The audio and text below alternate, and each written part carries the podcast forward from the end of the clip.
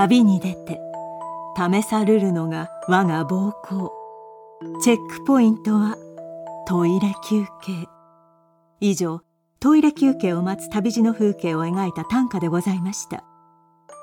女性の繰り返す急な尿意にロート製薬の漢方ロートトイリズム。第2類医薬品です。体質症状に合わせてお飲みください。体の中からご機嫌さんわかんせん。お出かけ先でトイレが心配で楽しめない。夜中に何度も尿意で目が覚める。気になる頻尿は年齢による膀胱を支える筋肉の衰えだけでなく体の冷えも原因の一つ。ローとトイリズムは水分代謝を改善しながら体を温め血行を良くすることで体力が低下していて疲れやすく体が冷えやすい方の頻尿に効きます。女性の繰り返す急な尿意にはローとトイリズム。わかんせん。TBS ポッドキャスト。TBS ラジオプレゼンツのポッドキャスト番組オーバーザさん。パーソナリティのジェーンスーです。堀井美香です。毎週金曜日夕方5時から配信されるこの番組皆様今週もよくぞよくぞ金曜日までたどり着きました。毎回およそ30分私ジェーンスーと堀井美香さんが語らい皆様から届いたメールを読み太陽の向こう側をオーバーと目指していくそんなトークプログラムとなっております。というわけで暑い溶けますね。今週やばかったね、うん。もう100万人が100万回言ってるから多分 100×100 で、えっと、いくらだっけ？億超計わかんないけど、子供の頃と違いすぎるよ、いやほんとそうですね、クーラー使ってなかった気がする。私東京出てきた時繁ではなかったよね。うん。クーラー入れる日ももちろんあったけど、ななんか入れちゃうクーラーみたいな感じでなんかずっと入ってるって感じではなかったけど今さ入れてないと家の中生命の危機じゃん。そう東京そうなんで私もう頭が痛くて、うんずっとだから熱中症軽い熱。中症だと思うんですけど、うんうんおさらっと話すなし。いやいやいやいやでもなんかそう頭が痛いんだよね。それ良くないよ。うんあの熱中症の時のうん確認としては経口補水液の今美味しい味の飲みやすいのとかあるけど初代あるから初代経口補水液普通のプレーンのやつ。ドラッグストアでしか売ってないやつ。あれを飲んで美味しかったら熱中症だから。生活は踊るってラジオ番組やってるんですけどこっちの方でも何度も言ってるんですがスタッフもこれだけ気をつけてって言ってるのになっちゃう子がいてそれみんな寝不足なんですよ。うん。やっぱりなんか聞いてるとやっぱ寝不足がうん。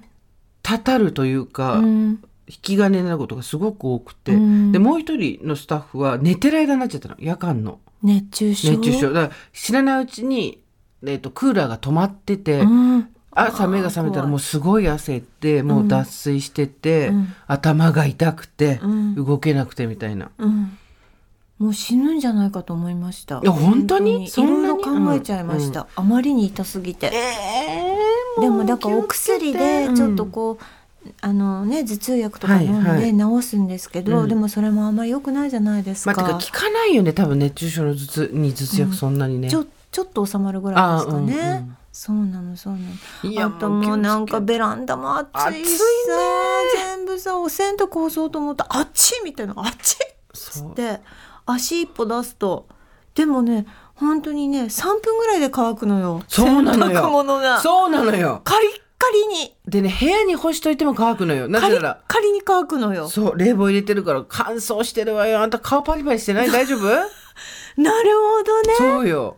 保湿しないと今夏だけど。どこ行っても乾燥してるし外出たら汗かくし。いやもうだから何十年前とかと違う。本当に。だってここから夏が来るんでしょ？やめてよ。東京まで奥さん。梅雨明けてないのよ奥さん。奥さんって二人一緒にいましたけど 本当の奥さんはどっちでしょう？一人偽奥,、え偽奥さんがいます、え B B 正解は C どちらも偽奥さんいやほんとそうなのよ。なんかさ「お暑うございますね」なんか最近日が強くてとかっていうのがいわゆるさすれ違いざまのスモールトークだったじゃないですか昔まで。今ガチトークじゃないですかこれ、生きてますか？みたいなさ。あと会わないもん。道端で人と。みん暑いな歩いてから。ねないからそう。何があってさ10分あ外に出てたらもうアウトよ、うん。ドバイかって話よ。行ったことないけど。私たち全員富豪だよ気温だけは富豪いやでもさ、うん。外でずっとさ作業してる人とかいてさもう本当申し訳ない。すねねえ。すいません。本当ですよね。あとあなたの地元の秋田も大変だったじゃそうなないんです。なんかね今もまだね、うん、ちょっとねなんかもう地元でああいうことが起こると本当にね毎年毎年起こるニュースですけれども、何かしてあげられないかなと思っても新幹線が止まってたりとか。そうなんだよね。行けないんだよそうなんねですよね。でもなんかお手伝いに行きたいなと思ったりしてね、あのーどの地域かにももちろんよるんだと思うんですけど、ただはい。映像を見てる限りだと、はい。もう普段は道路のところがもうそう湖畔みたいになってますからね。あのもうなんていうの冠水してしまって。でそもそも秋田っていうのは昔からその台風来る来るって言っても途中でも台風が消えちゃったりするから、うんうん。なかなかこう大きい台風とかっていうのはなかったんですようね。ん。だからやっぱりそれがおかしいですよね。ああいう大雨に見舞われるっていうことが今までなかったうん。地域だったのが、だからみんな初めての経験だってなんかニュースなんかでも言ってましたけど。ていうかさ1日で1ヶ月分ってどうやって降るのって思わない？いやーすごいですよ、ねえ。もういつも通ってるその地下道みたいなところが全部プールの水たまりみたいになってましたから、うん。そうなんです。でそうやっぱりみんな私のあの親戚とか周りは大丈夫だったんですけどまあ高校の同級生とかは結構こう避難したりとか、はい。あと知り合いなんかは本当に家がね浸水しちゃったりとかして、片付け大変で。そう片付けること考えるとね。うそう。でだからなんか写真をね、うん。たくさん撮っとけって言われたみたいで、はいはい。その保険だなんだっていう時に証明す、片付ける前に取らなきゃならないらしいじゃないですか。うんうん。そう片付けちゃちゃったっつって LINE で すごい悔しがったメールがいっぱい来て。ました。そう私お友達が阪神大震災の時に向こうに神戸にいたんですけど、やっぱりその写真を撮あの時って今ほどスマホみたいなのがなかったから、うん。証明するのにもまだガラケーだったのかな、うん。であのもちろん基準がないとああいうのってさ、どうにもならないじゃん。うん。だ基準は設けてあるんだけどなんであっちの家は全開でうちは半壊なんだみたいな、うんパッと見変わんないじゃん。だけど、うんそこに基準があったりしてそれによって保証が違ったりとかっていうんで、うん。なかなかこうじくじたる思いにこう見舞われていたようですけどうね。ん。いやでも本当にそういうのなんかあらかじめ調べておかなきゃいけないしそう本当にその時のあとはその情報がないって言っていて、うんうん。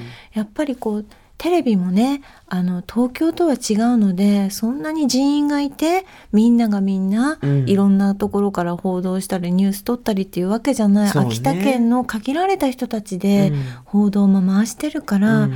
どうしても手薄になったり、ね。情報が流れていかなかったりとかして、どこでどうなってるのとかとか車どこ行ったら水没しちゃうのとかがやっぱ分かんないんですって。そう。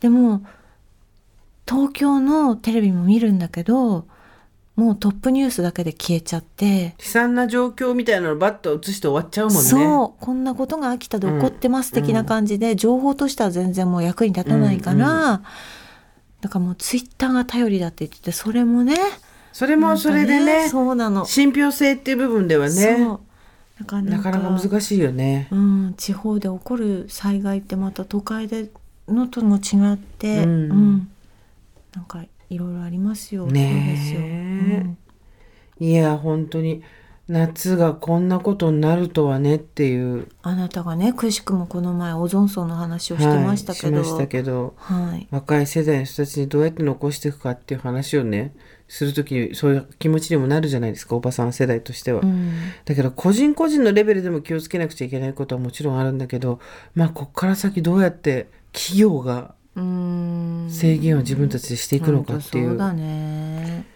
ねえいやこれどうなるんだろうまあ少なくとも50年後私たちはもういないだろうギリギリいるなあなたはあなたはいつも ねちょっと待ってあなたはいつも長老長老枠なの私。あのあなたはいつも就活をしてるって言うけど就活の練習就活の素振りで50年やるから これから。私悪いけど、あと5年10年って思ってますよ。いつもそれ言うけど。言うけどみんなそれ何回繰り返すのってその5年そうそう。10年のタームを何回繰り返して100になるのっていう話はされますですよね、はい。だ多分100ぐらいまでいけると思うんですけど。この考え方いいなと思って。ちょっと大事にするでしょ、うん。あと5年あと10年と思うと、あと50年と思うとうん50年かって思っちゃうけどねそうね。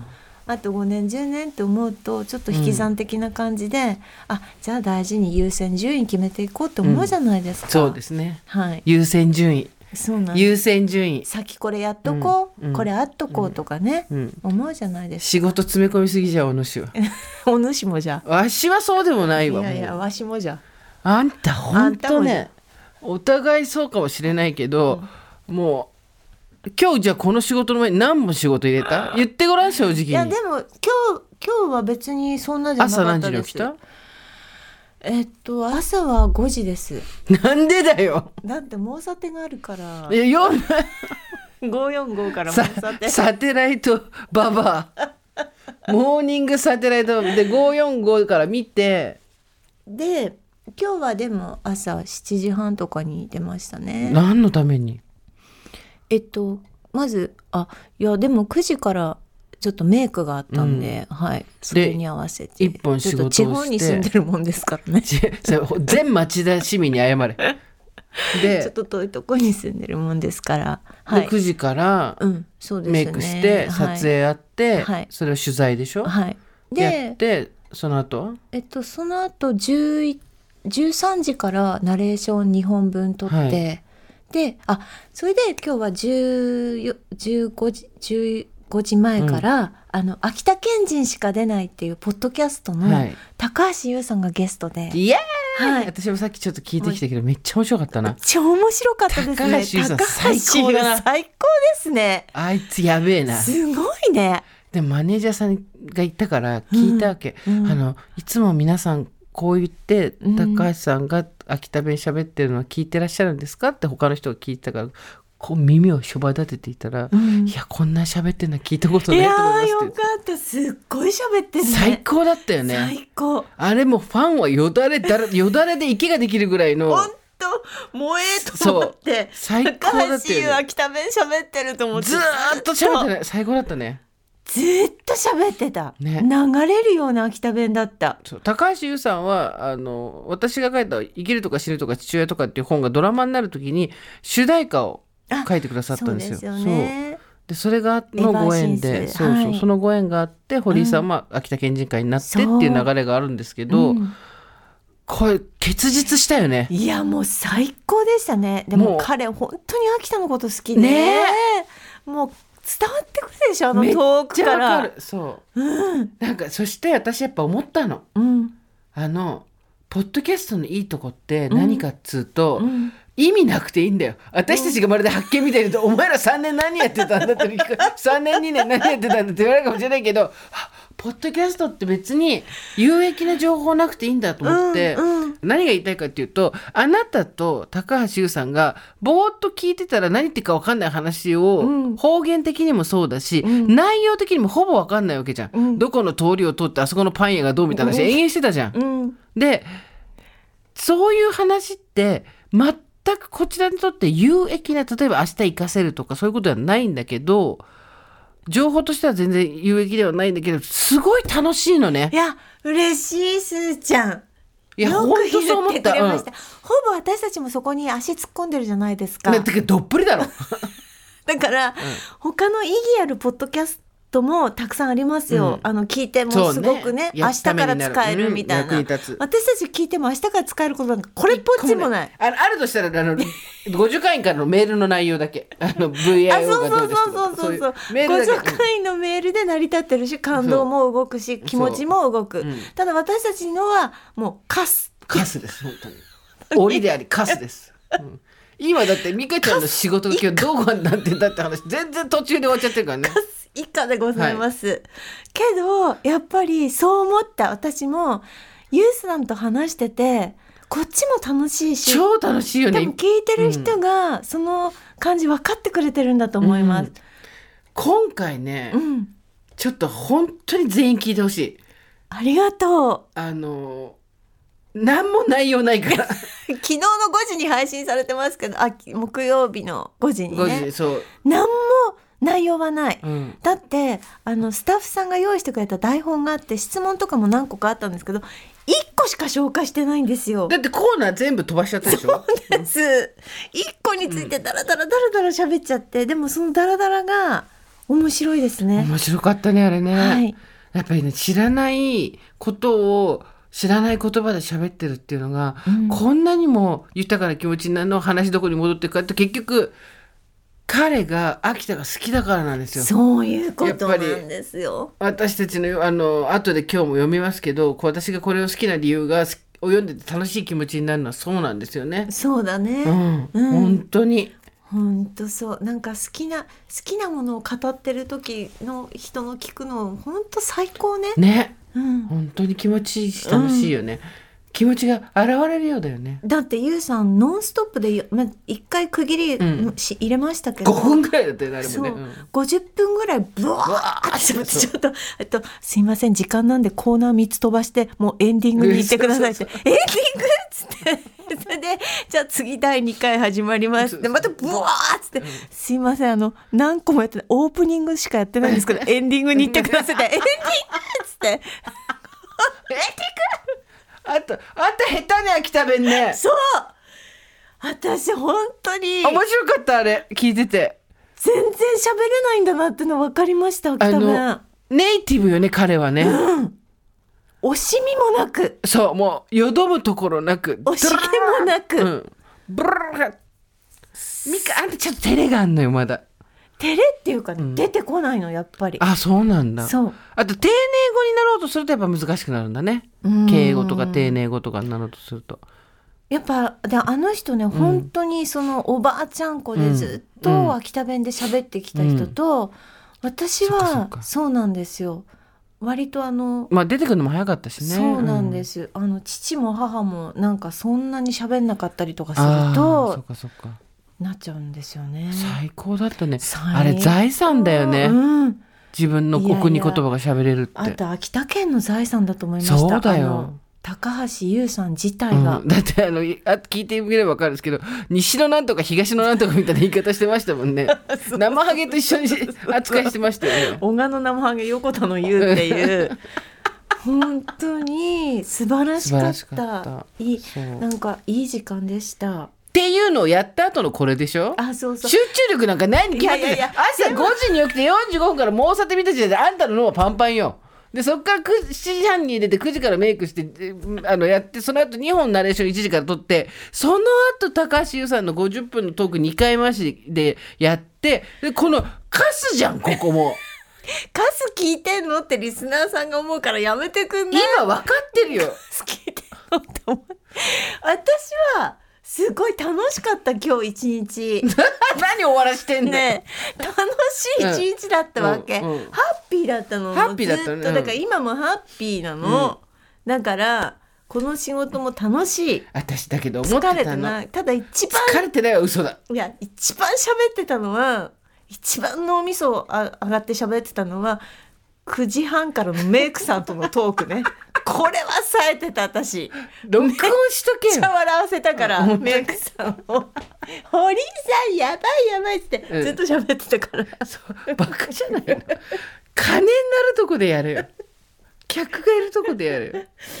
いやいやあなたは今日一日どうだったんですか？私今日普通に朝起きてでも歩けなくなっちゃったのよ暑くてね。そう。私あなた2ヶ月にマイクロロダイエットで9キロ痩せたじゃない？でもこれ9キロ痩せたマイクロダイエットプラスウォーキングだからでウォーキングしてれば太んないってことは分かったわけでちょっと食べ過ぎた日が2日続いても1万歩歩いてりゃ大丈夫っていうのは分かった途端に歩けないよもう、今1万歩歩いたら止めるじゃんみんなそうねこの間こっそり9,000歩歩いたの夜にうん今言ったら絶対怒られると思ったから、こっそりやったんだけど死ぬかと思った。夜もやっぱダメですか？暑いまだダメだね。うん。あそう。であのーまあ全然歩けないじゃないですか、うん。だけどだからまあそのタクシーで来て、それまで歩いてきてたけどタクシーで来てでラジオやって、その後えっ、と一本人が来たんでその人と面会をして、でその後ちょっと軽く打ち合わせをして一回戻って。相当やってるじゃん。やって全然やってないじゃん。全然。相当じゃん。ちょっと待って待って待ってちょっと待って。待って。ああんたの方が多いよ絶対。いや絶対。あの今日はもう全然なんならもうあの寝ようと思えば寝れたね。あんたの方がよっぽど多いわそれで寝れるってことは他の日はもっとすごいってことじゃないですか。これ一回さ朝9時半からやってみようか。私たちどうなのか。朝9時半からの収録。大体いつもこの時ってめあの夕方5時半とか6時からなんで。そうですそうです。まあ堀井さんがとにかく本当に仕事しすぎてから来るんですよ。もうねそうするるともう堀井がなんかだからインターネットとかで SNS で私見るわけ、はい。今回は堀井さんがいっぱい喋ってて嬉しかったみたいな今回は堀井さんそんなことないよ。あるんですあるんです。でもまるで私が遮ってるで「ちゃうわ疲れたのから黙っとるよ! 」わしがおしゃべりみたいに言われるからおしゃべりだけど。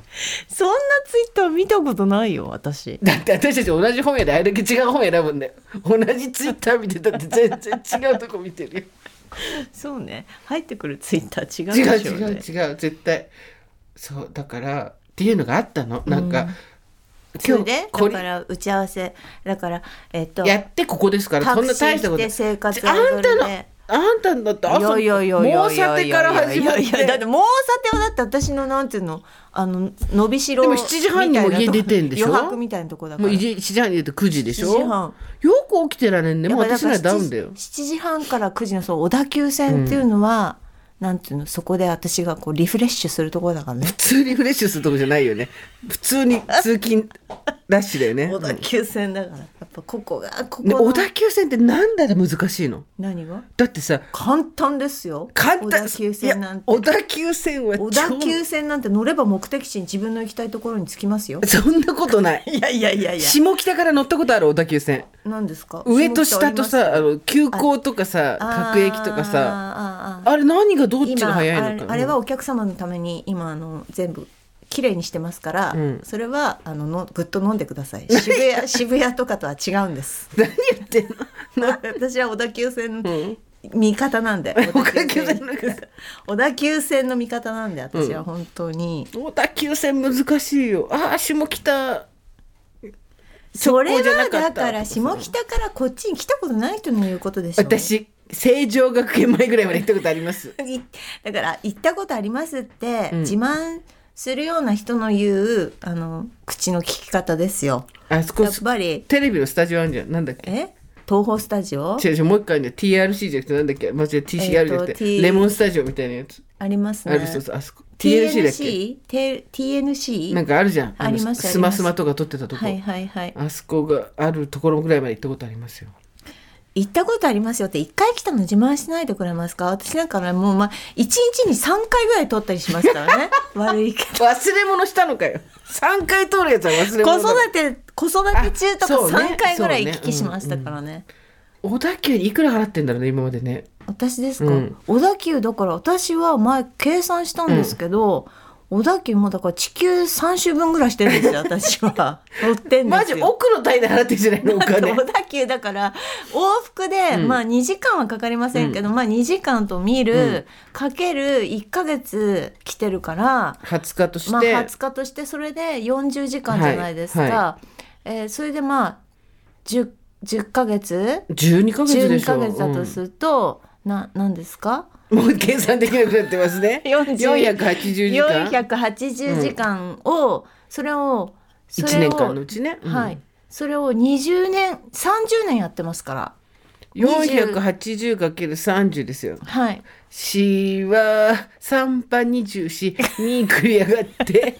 えーっとえーっと何いくつだっけ？いくつだっけ？もう一回言って。もう一回言って。書かないで頑張って。おばあちゃん。おばが書かないで頑張ってもうおばあちゃん一回言ってもう一回言って何かける何だっけ？30の手前が忘れちゃった。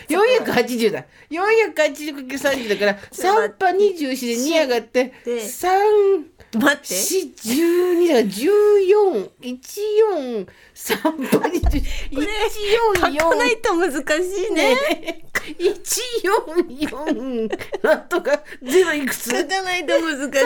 三十ゼロでしょ？待って。で待ってよゼロゼロ。だからあれ最初のやつなんだっけ？最初480そうそう480待ってさ1日2時間。もう一480回面もう一回もう一回戻る1待日1時間で往復で2時間、2時間を20日一ヶ月だから。20日土日休みとしてだから20日。40日。違う違う違う40じゃない。じゃあ待って20日で20日かけるんだから40時間。40時間。で12ヶ月。12ヶ月だから480 80ちょっと480はちょっと計算しづらいから400にしよ500にしようよ そこ。500に土しよう。ってるから、ううん500にして500を30年。30年で、うん、535 35ゼロいくつ？待って。500ゼロゼロゼのロゼロ。待って。500ゼロ。ゼロちょっと待って。ゼロ500と何かけんだっけ？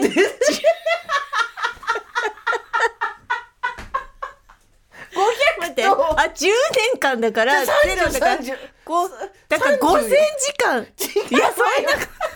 待って待って待って。1500違うよ。千あったおかしいんじゃないの？300かける。300かける。300どっから出て30 30かける。500だから3 5 15でゼロが3つだから110100100まで1万5000時間。1万5000時間も乗ってんの？私。1万5000時間っていうのは多分1日が24時間だから1万5000を24で割ると。えちょっと待って待って1万5000なんで24で終わるの？一何日かっていうのを人生のうち何日分あの小田急線乗ってるか今ペンも紙も使わないで出そうとしてるよ。待って1万5000割る？割る？割る。は無理。割る。割ってみよう。24で割ってみよう。割るは無理よ。一番なんか待って待って。えっとまず割るはひどいわ。2612でしょ？で4624だから多分ね6はいける。6はいける。6割るは無理。1万5000か割る24でしょ？6で6ここではさ144でしょ？待って6424 144だからこれ60の。あんた書かないっつったこの黙ってちょうだい。60で。60だからそこ60を。こういう時そろばんやっておけばよかったなって思うよねあんたさ書かないっつって空中に書いてんじゃん。空中に書くのは許してよ。空中に書くのは許してよ。こういう時さこうやってさ空にさ指こうパチンパチンパチンってこうさモニョモニョモニョってやるかっこいいよね。で60でしょ。だから62322だから6248待って考えてみて。私の話を聞いてくれる？だからこ20あできる。割れた割れた割れた。みきちゃん割れた。割れた。えっとね625 600 25日。625日も私小田急線の中にいるつのまり人生の50年のうち2年をだけ線乗って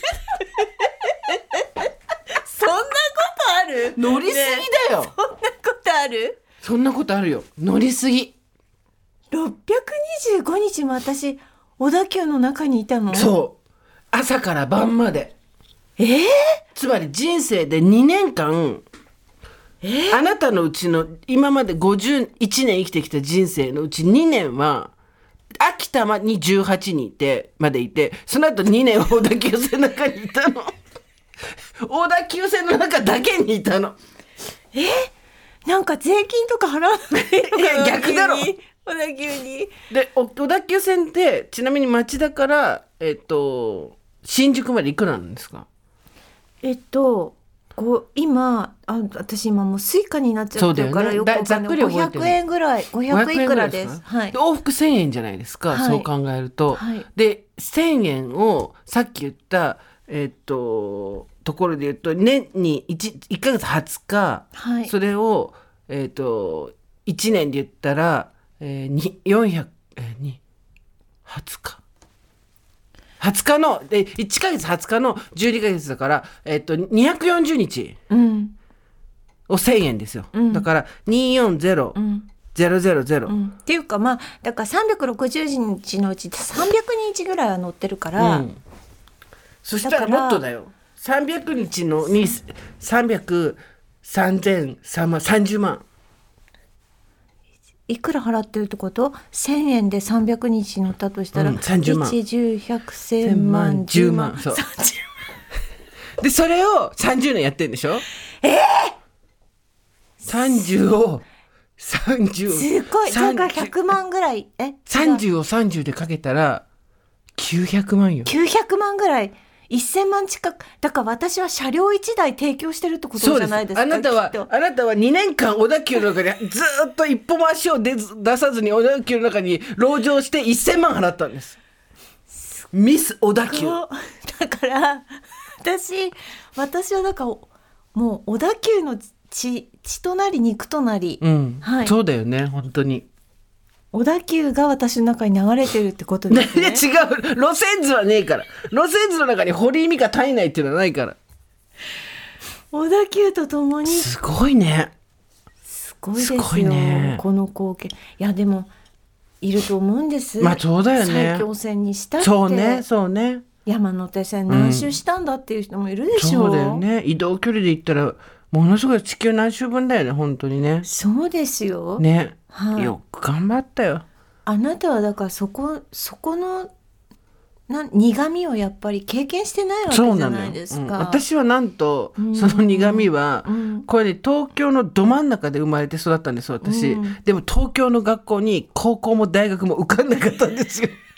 親が頭抱えてまして、えー高校埼玉大学神奈川、JR にドブのように金を突っ込みまして。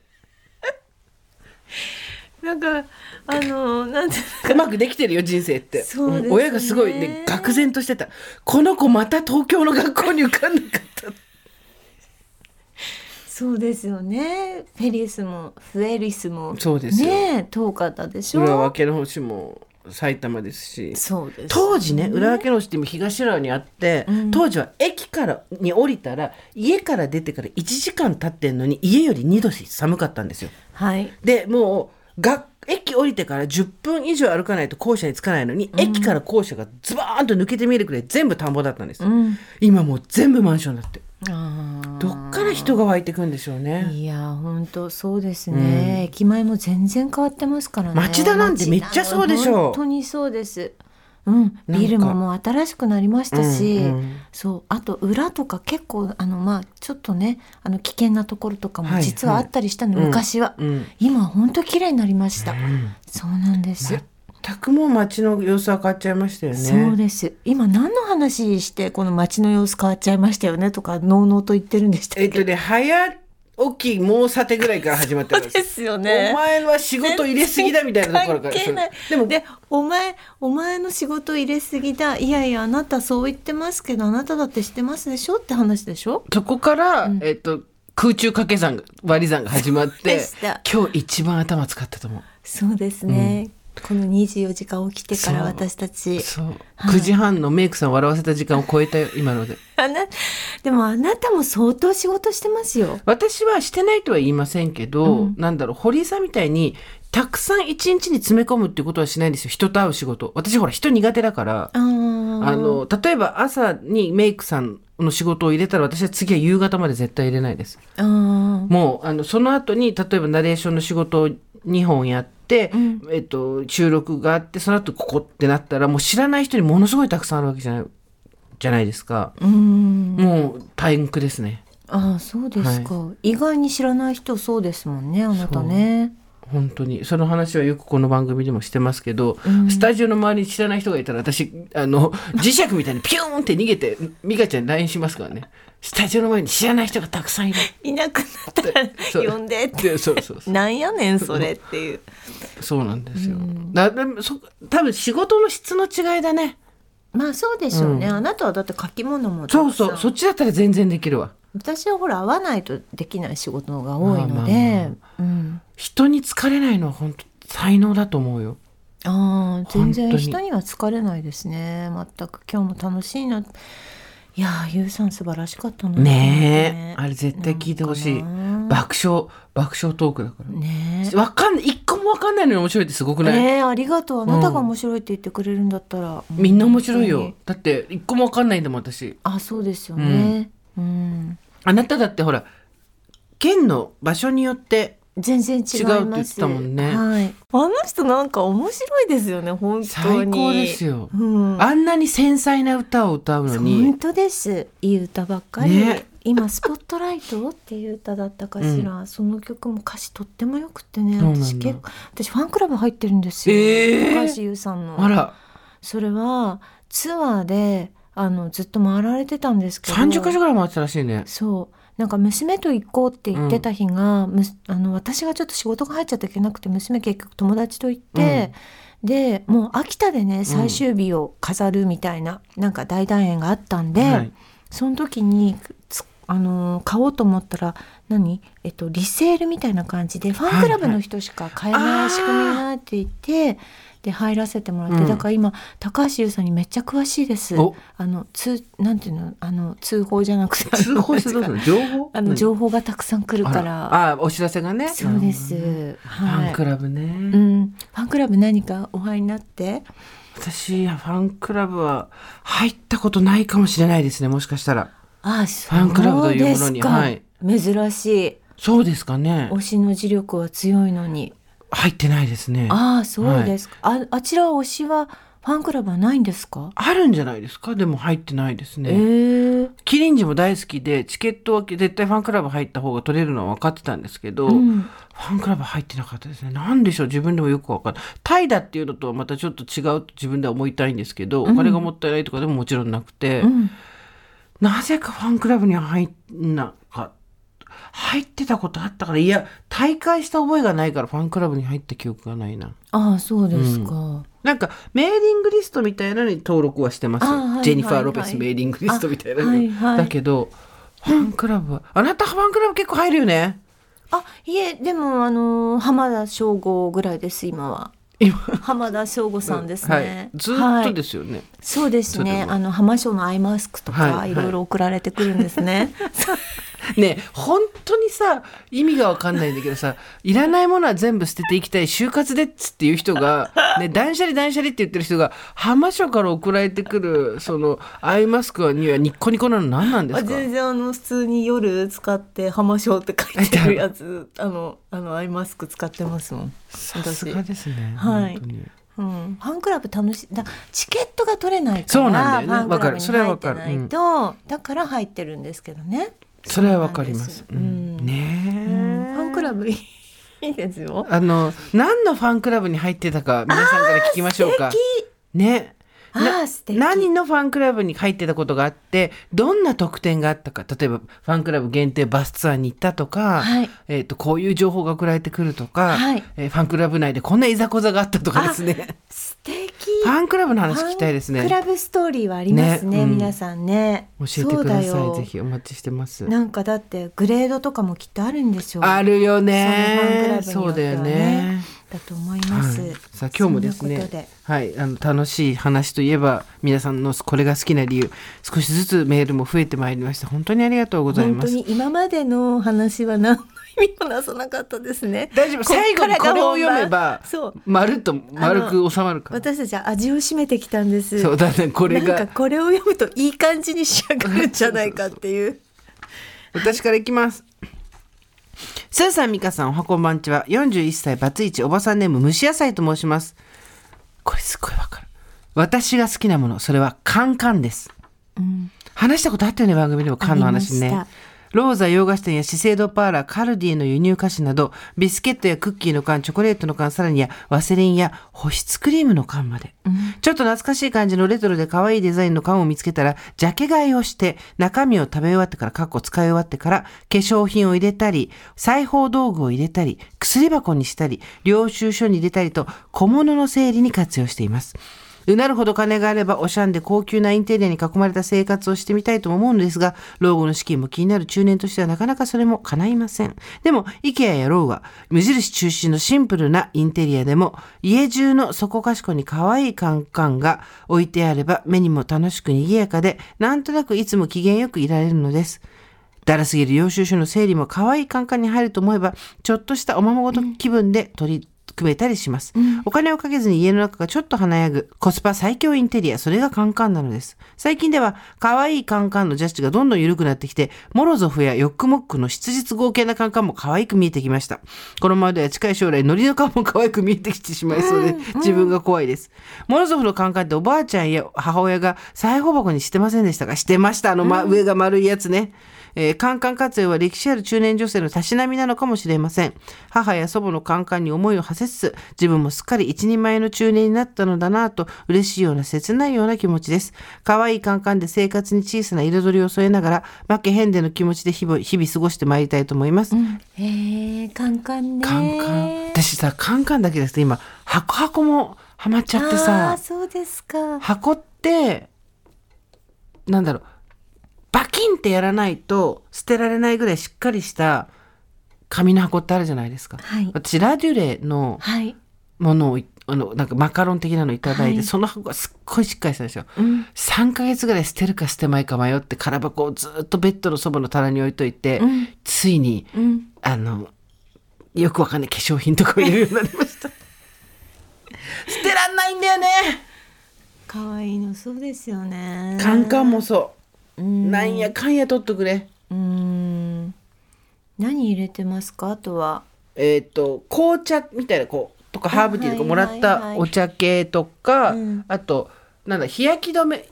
使いかけの日焼け止めが何個もあったりすると、はい。それをまとめてここは日焼け止めとか、うん。あとうんとネイルとか、うんそういろんなもねのを入れちゃいますね。ね。でも確かに親はモロゾフの缶ではい。裁縫箱にしてた気がする。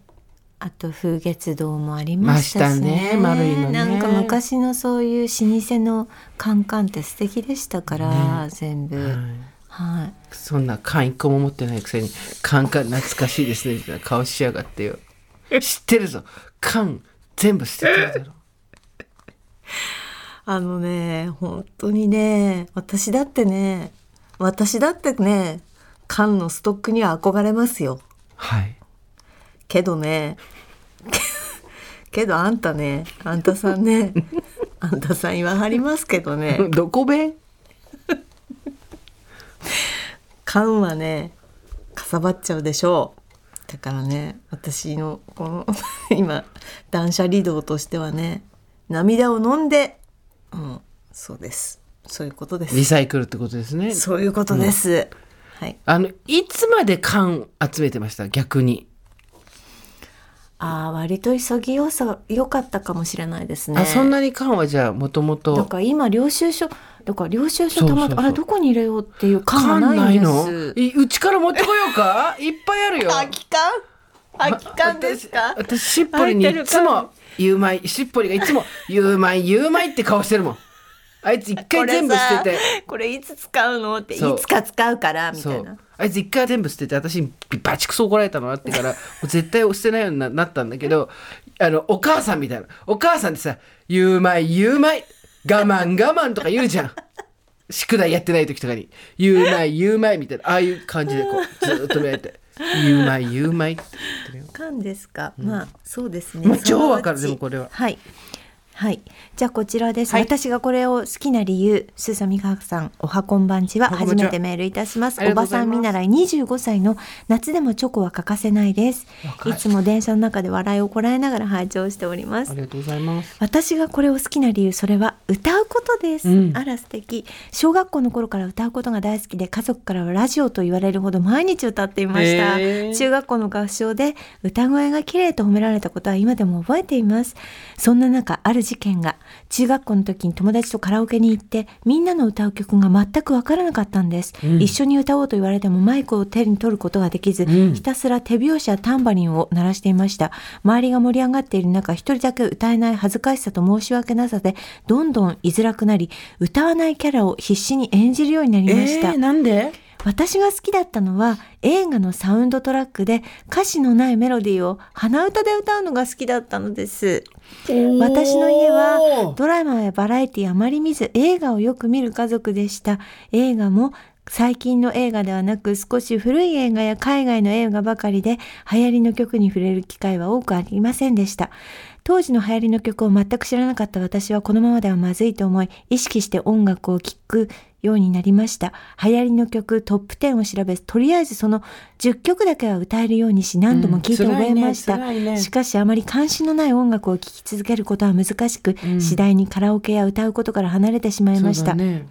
しかし最近また少しずつ歌えるようになってきました。それは音楽好きの友人の影響です。それまではこの曲知らないと言うと、え、知らないの？という反応されましたが、その子はぜひ聴いてみてほしいと私の知らない音楽をいろいろ教えてくれました。歌いたくなったらどこにいても歌を口ずさむその子の姿を見て、最初は戸惑ってしまいましたが、次第にその自由さが素敵だなと思うようになりました。その友人にカラオケが苦手という話をしたところ、わかる。歌わなきゃいけない空間にいると歌えなくなると、私が抱えていたモヤモヤを一気に言語化してくれました。うんうんカラオケが好きな皆様すいません。こちらはあくまで私個人の感想です。うん小さい時はただただ好きで歌っていたのに大人になるにつれて周りに合わせなきゃという歌うことに制限をかけていたことに気がつきました。今ではすっかり消えていた私の鼻歌もだんだん戻ってきて教えてもらった音楽を家でふんふん歌うようになりました。自分の好きな歌を自由に歌っていいと思い出させてくれた友人に感謝です。ということで、ありがとうございます。でびっくりしただろうね自分は歌うことが大好きだと思ったけど、うんあれ？みんなが歌ってる歌謡曲が歌えない？うん、歌うの好きだったのに？うん、からのさ、うん。お友達がこうギュッとねそうそう。また手を握り返してくれたことで。ねえでもなんか今歌う場所いっぱいあるからなんか自由に歌えるといいですね。カラオケに限らず。そうだね。うん。鼻歌ってあれですよね。ハッピーな時じゃないとなかなか出てこないから。いいこと言う。いいこと言う。あこれはですねあの私息子の小学校の先生校長先生がおっしゃったんですよ、なんかうちの息子ねあなんか息子の話をするとあれなんですけど うちの息子ねなんか小学校とかちっちゃい頃よくよく鼻歌を歌ってる子で、へー。歌いながら帰ってきたりとかしてたんですけど、なんかこう学校でご迷惑おかけしてないですかねみたいなことを先生にうん。言った時に鼻歌歌いながら学校に行くんでね、うんうん。でお母さん全く心配いりません、うん。あのそれは毎日幸せな証拠ですよって言われてすごいいい言葉だなと思って、ちょっと嬉しくなっちゃうね親としてはねかよかったな静かに入っていきなさい、学校に鼻歌うん。歌いながら行っちゃダメよとかって言わなくてよそう言わないように先生が言ってくださった、うんうんうんよかったです。そうね、うん。鼻歌だけでいろんなエピソードがこう思いつくよね。そう。鼻歌は、私はね、うん。逆の話をして申し訳ないんだけど、うん。ちょっとした修羅場があったの人生で、えー。あのずいぶん昔の話なんだけど、えでまああのこの女には絶対に背中は見せられないなっていうような修羅場があった時に、まあ、恋愛とはまた違う話なんだけどで結構な修羅だった瞬間にこっちは歯を食いしばって足を踏ん張って涼しい顔するのが精一杯だった時に、うん。めちゃくちゃ無自覚にその女が鼻歌を歌ったってあるんだよね。うん。でその時にあ勝てない勝てないと思って、これは正面衝突しないようにしようと思ってこわざのとだっいやいやいやいやいやそれがわざとだったらわざとだったら強がっちゃってだけどいわゆる人が見てないようなところで鼻歌歌いながら口紅直してたんだよね。うわーと思ってあこれは勝てない勝てない勝てないっていうか何も攻撃が効かないからうんおとなしくしてよもしくは直接対決しないようにしようと思って。鼻歌エピソードは本当そうですねそうですね鼻歌一つでいろいろ皆さんのありますよね。私はあとはあの朝方あの森本武郎さんっていうね、はい。TBS ラジオで朝早くからラジオをやってるんですよね。森本さんもえっともう8 84歳。84歳、でお相手をしてる遠藤康子さんっていう方も、きっとそれぐらいのおそうですね。年なんですか？もう少しお若いかなお若いかな、でも本当にはつらつとしてて元気な方なんですが、うん。私何回か TBS の下のトイレで正面玄関のトイレで、その遠藤康子さんもう80ぐらいの方が「んふんふんふんふん」って鼻歌を歌いながら口紅をつけられてた姿を何度かお見かけしてなんか素敵と思って。はつらつとしてて。そそう、ね。なんかその鏡の前で自分のお顔を見ながら鼻歌歌っうて、ん。あのいる遠藤さんをお見かけした時にちょっとときめきました。あこんな方になりたいと思って、本来はそういうことですよ。うん、本来はそういうことです、うん。修羅場でそれやられるとやべえこいつっていう。ことになるっていうだけの話で本来はそういう話だから TPO がね TPO 鼻歌 TPO あります。さね。あ歌といえばこんなの起きております。スーさん、ミカさん、おはこんばんちは、おばさんネーム、ペンちゃんと申します。私がこれを好きな理由、ずっとメールしたかったんですが、なかなか文字に起こせず、今更になってのた投稿となりました。私が好きなものは対バンライブです。対バンライブとは、ライブイベントにおいて複数の出演者が入れ替わる形でステージに立ち、共演すること。フェスではなく、ライブハウス規模でのイベントの催しを言います。なぜワンマンライブではなく対バンが好きなのかというと、新しい知らないかっこいい音楽がこの世には溢れていること、その拾いきれなかった音楽を対バンを見に行くことで自己的に良い曲、良いバンドに出会ってしまうからです。まさに先々週行ったスリーマンのライブで3個でバンドが出るやつ。はいオープニングアクトを務めた一回り以上年下の若いバンドにうっかり出会ってしまい、若さに当てられて幸せだけど膝が痛い状況が味わっています。膝が痛いよね。突然来るとね。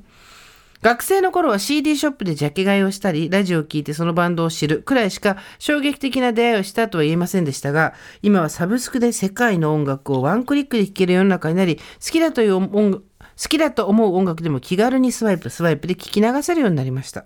しかし便利になった代償かもしれませんが、出会いはしたけど、感動度合いが以前とは全く違うものになってしまった気がしてならないのです。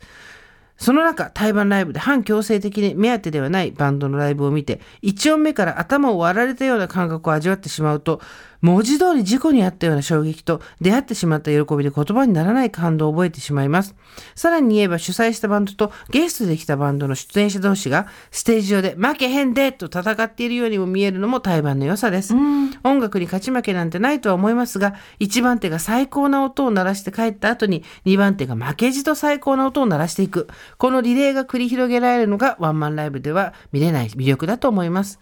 残念ながら、目当てのバンド以外は会場に入らない方が多いのが対バンの宿命です。しかし、自己的に出会ってしまう喜びを分かち合いたいという老婆心が出てしまい、このようにメールを送ってしまった次第です。ということで、これもあるよね。その、ありなんていうの？てかね、アルゴリズムをぶっ飛ばせなんですよ、すべての人生は。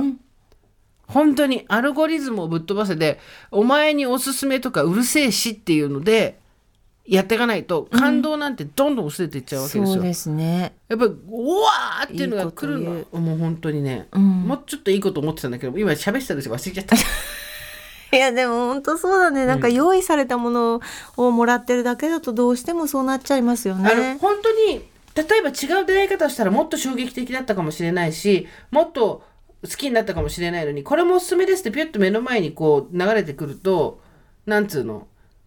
取らなくなるよね、うんうんあと感動も低くなっていくよね、薄くなっていくよね、ん。だだからこういうのすごいいいなと思って、ん。対バンライブを見に行くっていうのはね、うん。だって鬱陶しいじゃん自分のバンドの目当てがいるんだから本当は、だけど、まあ、見てみるかって見たらめちゃめちゃいいじゃんみたいなことでしょ。音楽の贅沢の一つですよ。だって対バンバレエとかないじゃんそうだね。バレエでいろんなバレエ団が2つ3ついっぺんに見られるとかさあと対バン劇団もないじゃん。対劇っていうのかな、うん。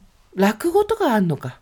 寄せだね寄せはね、うん。次から次へとってそうだよね。感じ、うん。あとプロレスもねなんかあなたのとこ見に行くとあのそうですね。正統派とそうでも違うそうですね。のとっていういろんな毛色がありますもんね。そう別の団体から来てる人を見ておっとなってそっちの団体を見に行くみたいなこともありますからね。あるですよやっねぱ本当にアルゴリズムをぶっ飛ばせをやっていかないとあのなかなか脳は活性化されないですよ。やっぱ自分でシャッターを下ろすものたくさんあるので今現在も。かあそれちょっといいやみたいなのはたくさんありますからね、でもい実は行ってみたらみたいなのはあるでしょありますよ。ねえ本当に皆さんからこうやって私がこれを好きな理由たくさんいただいてあの読むの楽しいです。う楽しい。まだたくさん今日読みたいのもたくさんあったんですけど、ちょっとあの前半で私の小田急線の計算が入最った高最高。計算。俺たちの計算のできなさが計。算で幅を取ってしまいましてすいませんでした、ジェーンスーと堀井美香のオーバーザさん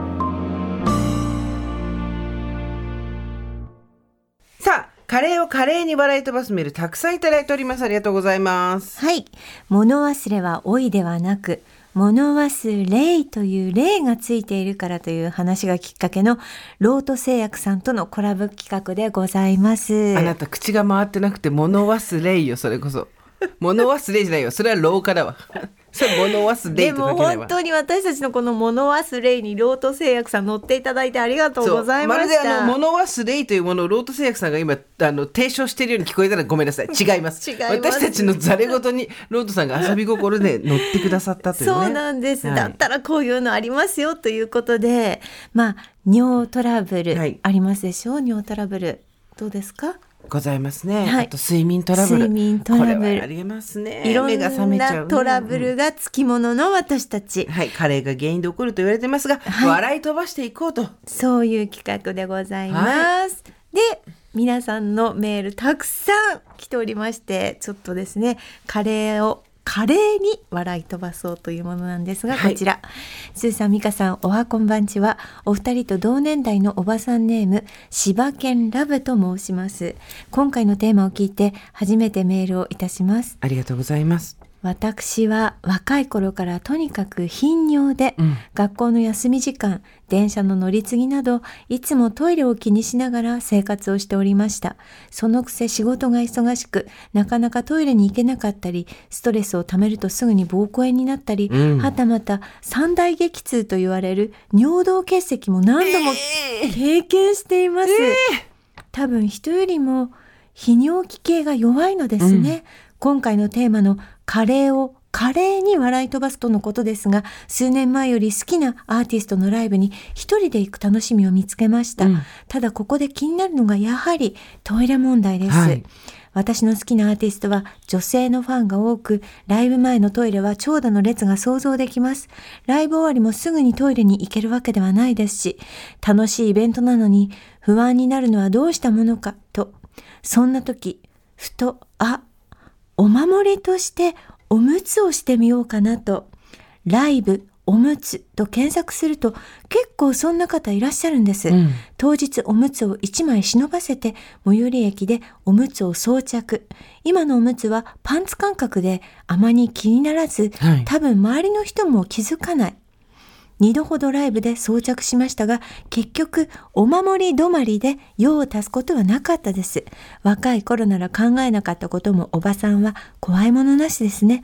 さすがに友達にはまだ話していませんが、友達がふと生理がひどくておむつしてるんだよねと話していました。あ、これそんな使い方があるんだとも思いました。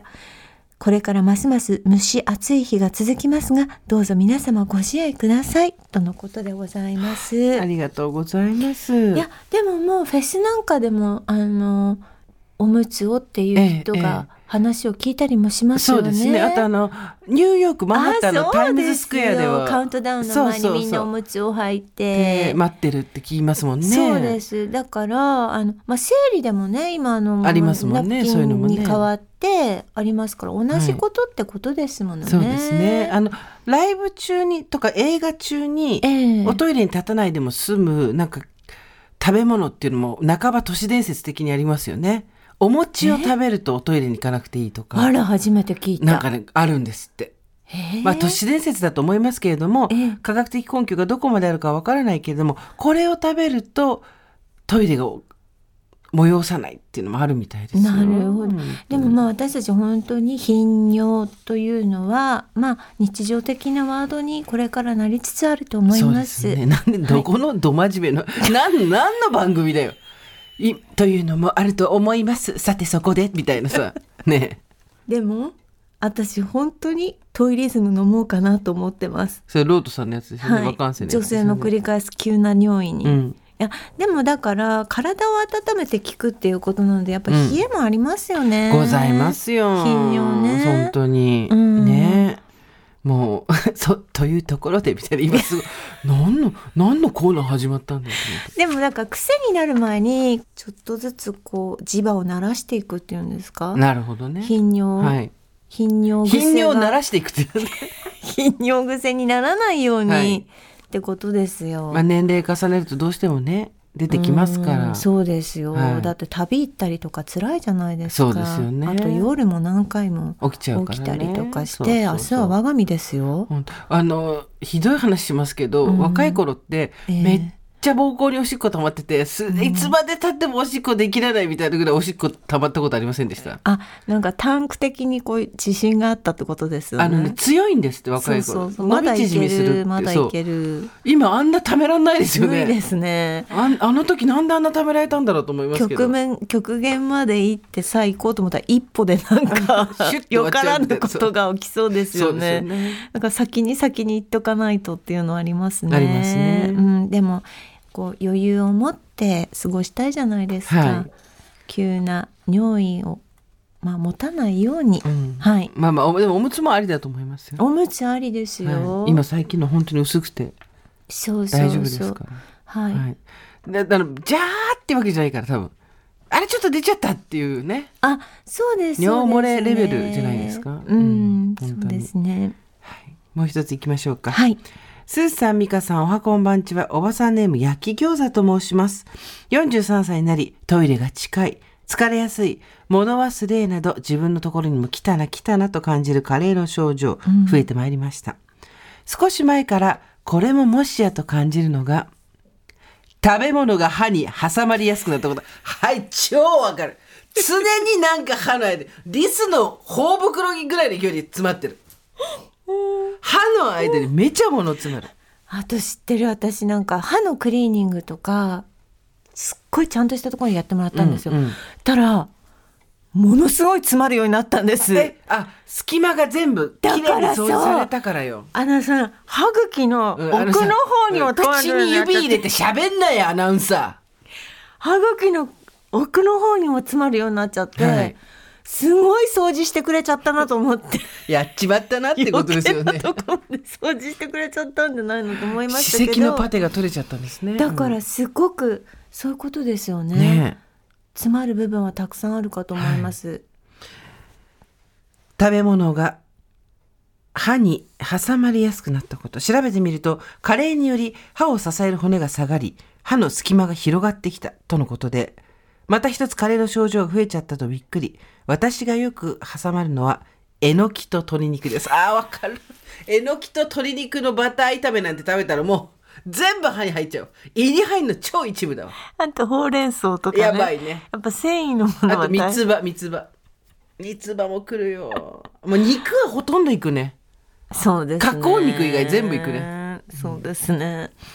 先日仕事のチームミーティングの雑談時間にメンバーへ質問してみると、チャーシューやイカの刺身、ほうれん草など、みんないろいろと歯に挟まっていて大笑いで盛り上がりました。お二人は歯に挟まりやすいものはありますか？これからも加齢の症状が増えていくと思いますが、笑い飛ばして前向きに毎日を楽しみたいと思います。スーさん、ミカさん、えー梅雨の鬱陶しい毎日続きますが、気持ちは爽やかにどうぞご自愛ください。ということで、東京まだ梅雨が明けておりません。この番組が放送される頃にはさすがに上げてくれよ。今日37度だよ。もう暑い。いやー挟まるよね。何挟む？まあ、先が絶対ダメじゃん。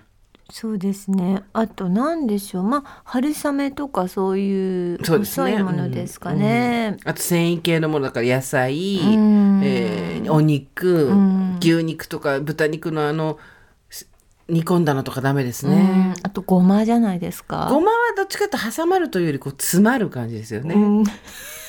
うんで、えーあとは何があるかな。でもね、アイスクリームとかいいですよ。何もつまんないから。つまんないですね。挟まんない。そうですね。まあそうごぼうみたいな野菜のものは確実にいけますよね。ねなんかしか魚もあります。あ魚のも。なんかさ、はい何がってさ、えー歯と歯の間にそんなに無理して結構こっちが違和感を持つぐらいまで、はいギュッと歯の歯と歯の間を広げるとこまで挟まなくてもよくってよって思うぐらい挟まることないそうですねなんか挟まってるのかどうかわかんないっていうレベルじゃなくてもう、歯が圧迫されてんの？そうです。あのギュッとそこに入り込んじゃって。そうそう。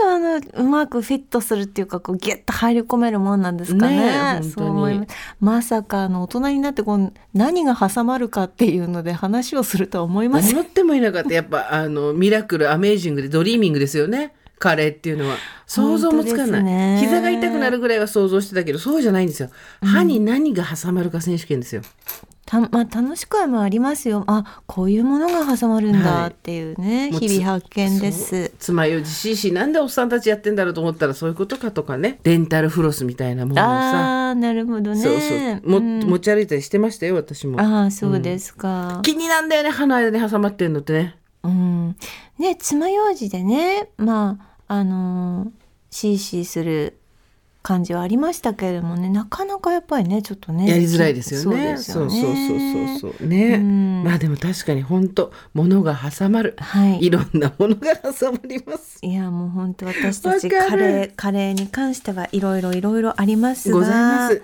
はい。さあ実はですね本日紹介しました柴犬ラブさんとそして焼き餃子さんにはなんとロード商品の詰め合わせと和漢線×オーバーザさんのコラボステッカーをセットにしてプレゼントいたします。そして惜しくも採用されなかった10名の方にもステッカーをお送りいたします。えー、和漢線さんで作ってくれたのでね、ロード製薬さんがこのステッカー作ってくださいましたので、お送りします。はい。そして和漢線は焼き法の関係で送れません。あら。はい、えーこれ第2類医薬品なので。トイレズム？えー、えーえーあのー、薬器っていうのは薬器のたがあって我じゃあ々ももらえている。私の尿意はどうしてくれるの？自分で買えって皆さんの話です。尿意は？自分で買って。我慢できるかしら？いやいや買えよ。買えよ。尿意を我慢しないで買えよ。ご購入ください。各自。トイレズムが？そう、はい、お願いします。はい、皆様よろしくお願いいたします。カレーを華麗に笑い飛ばすメールは引き続き募集しております。メールは over.tbs.co.jp までです。お名前と郵便番号、住所も忘れずにお願いします。はい、思い出しました？忘れてないですか？お名前？郵便番号、うん。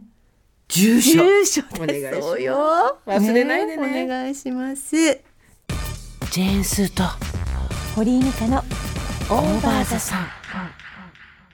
ここで皆さん物忘れに取りつかれた方もいらっしゃると思いますけど忘れた頃にやってくるお知らせです、はい。おさじ。はい、あてってれー。すごい。ーあのですねコラボしたデオスプレー。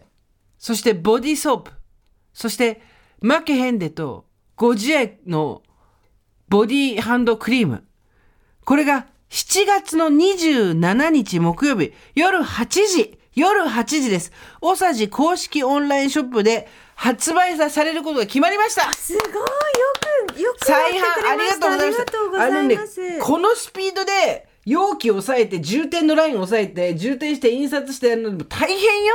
すごい。おさじさんやってくれた。ありがとうございます。でまたあの時にね1回目の時に買えなかった方がたくさんいらっしゃる本当すいませんでしたちょっとまた余裕を持って。そう。でね今回は夜なので皆さん、あの朝だったらちょっと買えなかったっていう人もいたと思うんでおさじさんがそこすごいあのご尽力くださいました、はい。7月27日木曜日夜8時おさじ公式オンラインショップでなんとこれが先行発売です。そして7月28日おさじ直営店で販売が開始ということで。